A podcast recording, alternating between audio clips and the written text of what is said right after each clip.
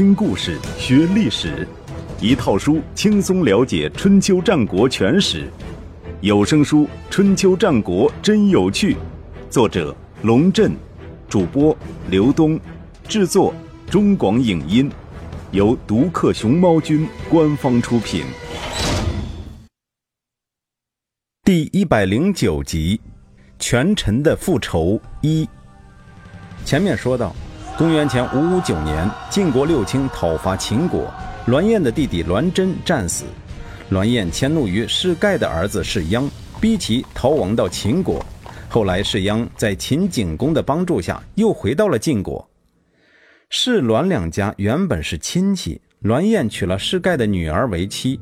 在史料中，这个女人被称为栾齐，其中栾是夫家姓，琪。则是世氏家族的姓，栾齐为栾燕生了栾盈。按照这层关系，世盖就是栾燕的岳父，世鞅则是栾盈的舅舅。但是，由于公元前五五九年那件事儿，两家结下了仇恨。世鞅与栾盈虽为旧生，又同时担任了公族大夫，却常常公开较劲，尿不到一壶。栾燕于公元前五五九年秋天去世。栾燕死后，栾齐耐不住寂寞，与栾氏家族的家老周斌私通。家老就是首席家臣，相当于大户人家的管家。自古以来，管家与主母私通，除了贪恋主母的姿色，更多的是贪恋主人的家财。周斌自从搭上了栾齐，荷包就日渐鼓起来。隔三差五地往家里搬金银财宝，甚至田产房契。短短数年间，栾齐竟然将栾家的私产转移了百分之九十到周斌名下，栾氏家族几乎被这个女人掏空。栾莹对母亲的所作所为深感不满。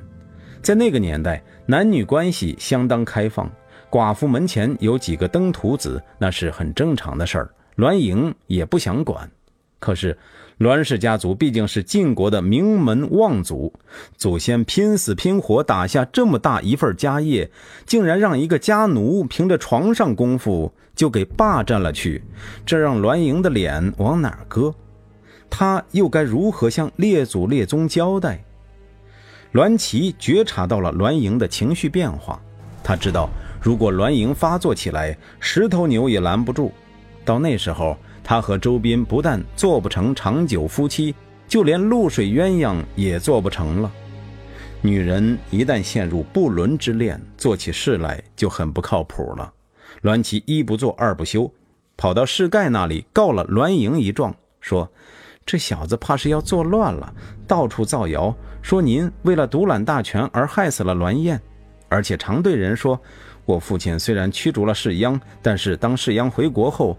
我父亲非但不愤怒，反而以德报怨，让他跟我一样担任了公族大夫，使得他可以独断专行。我父亲死后，世盖家里越发富有。对于这种不知感恩图报的人，我就算是死，也不能再跟随他了。这小子说得出做得到，我怕您受到伤害，不敢不对您说。竟然有这样的事儿吗？世盖意味深长地看了自己的女儿一眼。心里五味杂陈，女儿关心父亲并没有错，可是为了父亲而牺牲自己的儿子，这难道不是很不可思议吗？姐姐说的都是实话，世央也在一旁煽风点火，他对栾盈的不满由来已久，落井下石只是举手之劳，他又何乐而不为呢？世盖是个聪明人。对栾齐和世鞅的话将信将疑，但是有一件事儿让他确实对栾盈很不放心，那就是栾盈和他的父亲栾燕不同。栾盈生性豪爽、好善乐施，很多士族子弟都愿意跟随他，在他的周围形成了一个不大不小的团体，隐然有领袖群伦之风。对于统治者来说，这种私人团体的潜在威胁。是不容忽视的，更何况团结在栾盈周围的是一群热血沸腾的青年贵族，他们有刀有枪，有钱有财有领地，还有自己的私人武装。一旦闹起事来，那可不是闹着玩的。世盖对栾盈不放心，晋平公对栾盈就更不放心。据国语记载，晋平公曾经问大夫杨弼：“栾书曾经拥立我的先君道公，栾盈也无罪于国家，我怎么好诛灭栾氏家族呢？”从这句问话可以看出。晋平公对栾盈早就动了杀机，只是碍于栾书是当年迎立晋悼公的有功之臣，而栾盈也没有犯下什么大错，找不到合适的借口。杨弼回答：“想要矫正国家的弊病，不能只看到眼前的问题，执行权力不可以因为私恩而看不见潜在的威胁。”意思是，栾书迎立晋道公确实有恩于公事。但栾盈结党营私，对现政权是莫大的威胁。杨弼还建议，您如果真是爱惜栾英，可以公开宣布他的罪行，将他驱逐出国。他如果敢于反抗，那他就罪有应得。诛灭他的宗族还嫌不够，如果他顺从您的意思，远走他乡。可以给收留他的国家多送点财物，让别人好好关照他，以此报答栾家的情谊，难道不可以吗？杨弼这话说到晋平公心坎上了，他把世盖找来说：“寡人刚做了一个艰难的决定。”世盖听晋平公把话说完，心里面偷着乐，但是他不露声色，用一种非常平淡的语气说。夏臣也是这么想的。既然晋平公和世盖联合了起来，栾盈显然不堪一击。公元前五五二年秋天，世盖以中军元帅的身份，派夏军副帅栾盈去修筑筑城。这是调虎离山之计，晋平公便宣布栾盈是乱臣贼子，同时在新田城中大肆搜捕栾盈的同党。将姬仪、黄渊、家父、司空敬、董叔、杨蛇虎等十名大夫处死，又囚禁了伯华、叔向和吉衍三人。栾盈手中无兵，朝中无人，只能带着家臣仓皇出逃。书向是杨蛇虎的同父异母兄长，当年书向的母亲书姬嫉妒杨蛇虎的母亲长得漂亮。依仗自己是大老婆，不让杨蛇虎的母亲陪老公睡。书相觉得这样做很不妥，劝母亲不要那么霸道。书姬就说：“深山大泽中就会有龙蛇生存，这个女人长得太美了，我怕她生下龙蛇来祸害你们。我自己有什么好担心的呢？”于是就让那女人陪侍老公睡觉，结果生了杨蛇虎。杨蛇虎长得英俊，而且武勇异常，深受栾盈宠信，所以被杀。书相也因此受到牵连。当时有人对书相说：“您受此祸乱，难道不是因为自己不明智吗？”言下之意，书相没有及早投靠世盖，与杨蛇虎划清界限，是不智之举。书相坦然道：“我只是被囚禁了，总比被杀死好吧。”古诗说：“悠哉悠哉，聊以足岁。”这就是智慧呀。意思是，各大家族之争关我屁事儿，我只想悠哉悠哉，安度我的余生。大夫乐王父跑到牢里去看望书相，他很同情书相的遭遇，说：“我可以为您到国君面前去求情。”书相眨眨眼睛，不置可否。乐王父告辞出来，书相也不拜谢。他的家老陪着他坐牢，不理解地问道：“乐王父是国君面前的红人啊，他向国君说什么事儿，国君没有不听的。他主动要求帮您，您却不答应；而齐熙大夫在国君面前说不上话，您却说必须要等齐熙来救您，是为什么呀？”书相说。乐王父这个人呐，对国君的要求无所不从，这样的人一点也不可靠。齐大夫举荐人才，不弃仇家，不避亲族，难道他会独独忘记我这个人吗？后来晋平公果然问起乐王父，书相这个人该怎么定罪呢？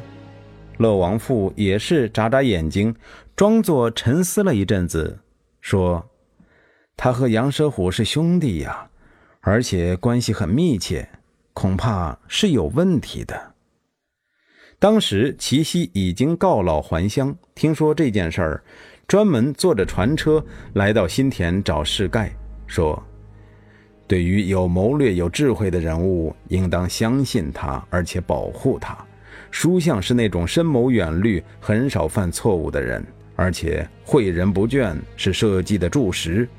即使他的子孙时代有过失，都应当赦免他们的罪过，以此鼓励有才能的人为国家努力工作。今天如果他不能免于祸乱，抛下守护社稷的职责而死，这不是让人感到困惑吗？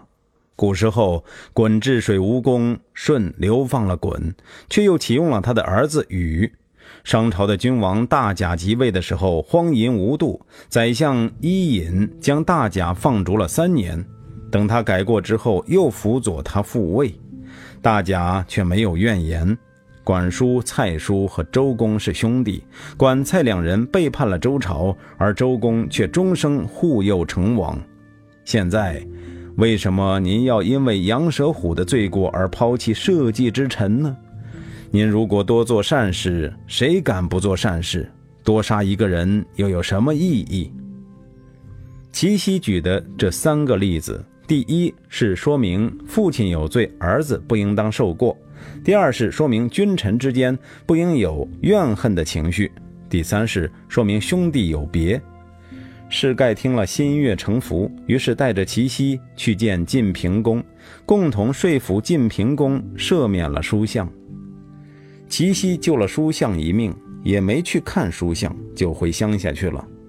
书相知道是齐奚救了他，但也没去感谢齐奚，而是继续回到自己的岗位上工作，就像什么都没发生过一样。在齐奚看来，他救书相只不过是为国家考虑。并不是针对书相这个人而来的，而书相显然也是持这种认识，所以也觉得没有必要感谢齐奚。君子之交淡如水，说的就是这种交往吧。只不过越到后来，人们就越不喜欢君子之交。书相这事儿如果发生在现在，他肯定会被人指责为不会做人。且说栾盈离开晋国，向东狂奔，一边跑一边忍不住落泪。一个人如果被自己的母亲陷害，被舅舅落井下石，被外公驱逐出境，还要忍看朋辈成新鬼，伤心是难免的。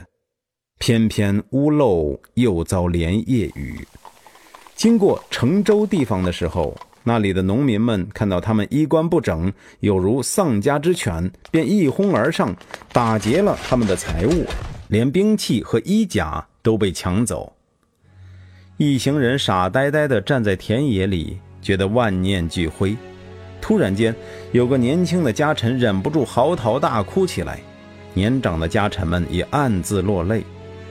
倒是栾盈很镇定，他走到一棵小树下，扶着树干发了一会儿愣。然后招招手，示意家臣给他拿来笔墨和竹简。他提笔给周灵王写了一封信，信上说：“天子的陪臣栾盈，因为得罪了天子的守臣晋军，被迫流亡，以避祸害。没想到在天子的脚下，又得罪了天子的臣民，走投无路，无处藏身，所以冒死上言。”从前，陪臣栾书有幸为王室效力，天子给予了奖赏。如果您还记得栾书的努力，那我还有地方可以逃避；如果您已经忘记栾书的功劳，那么我本来就是行路余生，大不了回国领死，仅此直言不讳，唯听天子发落。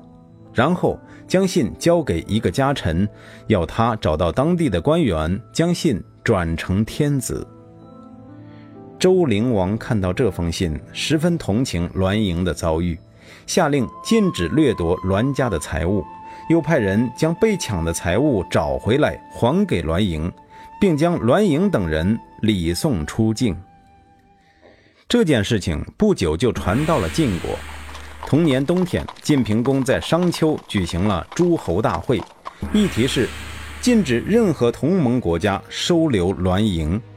这与当时杨弼提出的让别人好好关照他，以此报答栾家的情谊完全背道而驰。这样一来，栾盈的出路就只有一条，那就是逃往楚国。商任之会被认为是晋平公和士盖的失败之作，为数年后栾盈的卷土重来埋下了伏笔。参加会议的诸侯对于晋国国君的这些恩恩怨怨也颇有看法，齐庄公和魏商公更是公然嗤之以鼻，表现出极大的不敬。而在晋国国内，商任之会又引起了新一轮的动荡。大夫知起、钟行喜、周超、邢蒯素来与栾盈关系不错，他们预感士盖迟早要扩大打击范围，对自己下手，干脆用脚投票出逃到齐国。周超和邢蒯是晋国有名的勇士。周超更是在公元前五五五年的房门之战中表现突出，以精湛的射术俘虏了齐国的直超和郭醉。乐王父劝士盖将他们召回来，不要让晋国培养的人才流失。士盖说：“他们是栾家的勇士，对我又有什么意义呢？”乐王父说：“他们原来是栾家的勇士，现在也可以成为你的勇士吗？”士盖固执地摇摇头，拒绝了这一建议。此人之毒，彼人之药。士盖将周超等人像一根草似的丢掉，齐庄公却如同捡到了宝，给他们都封了官职，让他们为齐国效力。有一天早朝的时候，齐庄公突然指着直超、郭醉二人对周超说：“他们可是寡人的大公鸡呀！”春秋时期，人们喜欢以公鸡来比喻勇士。周超对齐庄公说：“您说他们是大公鸡，谁敢说他们不是？不过，下臣虽不才，在房门之战中，可是比这两位勇士都先打鸣哦。”齐庄公愣了一下，随即大笑。直超和郭醉回想起当年被周超俘虏的窘状，脸都红到了脖子根儿。齐庄公是个行事果断的人，史书上评价他好武，对于勇士自然是情有独钟。他最喜欢的就是周超这种直率的性格。他故意端起酒杯要敬勇士一杯酒，直超和郭醉都很眼热，也要求有一份周超说：“攻打临淄的时候，在下曾经在城门里数清了城门上的铜钉，这酒是不是应该让我喝呢？”齐庄公大笑道：“那你为的是晋军呐？”周超不屑地看了直超和郭醉一眼，说：“在下当您的仆人时间还不长，不过这两位，如果用斗鸡做比方的话，在下已经啄到他们的肉，剥掉他们的皮了。”周超原来与栾盈关系很好，而是盖就是不用他，这说明是盖已经丧失了原来那种。宽厚谦让的品德变得越来越刻薄了。周超原来替晋侯攻打过齐国，而齐庄公却能够宽容他的过去，原谅他的狂放，这说明齐庄公已经不甘居人之下，有争霸天下之志，准备放手与晋国一搏了。公元前五五一年秋天，栾盈也从楚国辗转来到了齐国。对于这位不速之客的到来，晏婴表示担忧。他对齐庄公说：“商任之会时，我们答应晋国不接纳栾氏。今天您收容了栾盈，打算怎么使用他呢？小国侍奉大国，讲究的就是一个信字。若失去信用，则无以自立，请您三思。”齐庄公瞪了他一眼，心想：这个燕矮子就知道满口仁义道德。什么小国侍奉大国？我齐国难道不是大国吗？为什么齐国一定要侍奉晋国？晏婴的建议没有被采纳，他退下来之后，就对同僚陈虚吴说：“君王以信义为本，臣子以恭敬为本，忠信笃敬是上下都要遵守的原则。我们的国君却是信义于无物，恐怕难以长久。”陈旭吴听了，也去劝谏齐庄公，可同样没有效果。如果说周超在齐庄公眼里是一只好胜的大公鸡，那么栾盈就是一只雄鹰。齐庄公对一只大公鸡尚且如此重视，又怎么会为了所谓的信义放弃一只雄鹰呢？晋国人很快得知栾盈藏身于齐国的消息。同年秋天，晋平公在沙随举行诸侯会盟，重申商任之会的原则。要求各国不得收留栾盈和他的党徒。为了一个栾盈，晋国两度召集会盟，可见栾盈对于晋国的当权者来说，确实是一个巨大的威胁。